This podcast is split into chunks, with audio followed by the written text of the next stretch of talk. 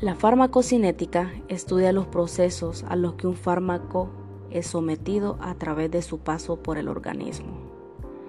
Este trata de dilucidar qué sucede con un fármaco desde el momento en que es administrado hasta su total eliminación del cuerpo.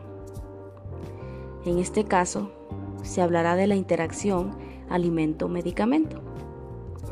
Cuando se habla de ello, el alimento resulta ser el principal responsable de esta interacción y este puede hacer que el efecto del fármaco module.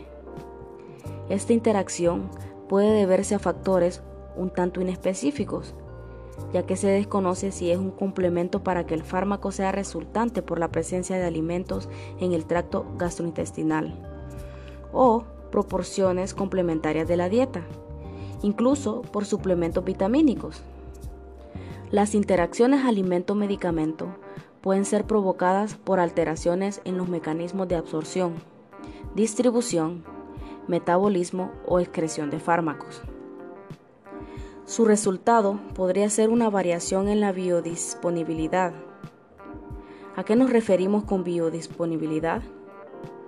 Que puede ocurrir un aumento, una disminución o un retraso en el tiempo que se tarda en alcanzar una concentración adecuada del principio activo en la sangre. A continuación, se darán a conocer una serie de interacciones de ciertos fármacos y alimentos que pueden ser especialmente significativos por sus interacciones. Uno de ellos es el acenocumarol. Este fármaco representa un ejemplo de interacción farmacodinámica que podría causar un antagonismo del efecto del fármaco. Una dieta rica en vitamina K puede provocar una disminución en su eficacia. Otro de los fármacos es el alendronato.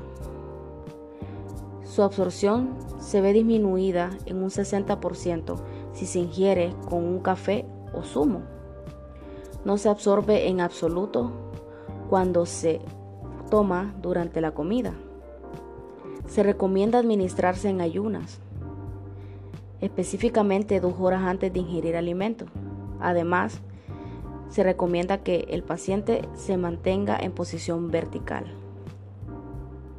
También la vitamina C, como fármaco o contenida en ciertos alimentos, puede favorecer la absorción del hierro y mejorar su biodisponibilidad. Además, se acompaña al ácido acetilsalicílico también favorece su tolerancia gástrica. La administración conjunta de algunos fármacos con zumo de pomelo provoca un incremento significativo en la concentración plasmática de muchos de ellos. Esto se debe a la supresión de la enzima del citocromo en la pared del intestino delgado, lo que provoca una disminución del metabolismo de primer paso. Además, implica un aumento en la biodisponibilidad y concentraciones plasmáticas más elevadas de los sustratos de esta enzima.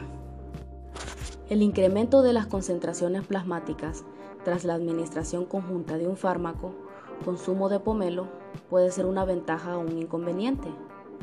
Sería una ventaja en fármacos en lo que es difícil alcanzar la biodisponibilidad deseada, ya que pueden ser caros o su pauta posológica requiere de mucha frecuencia.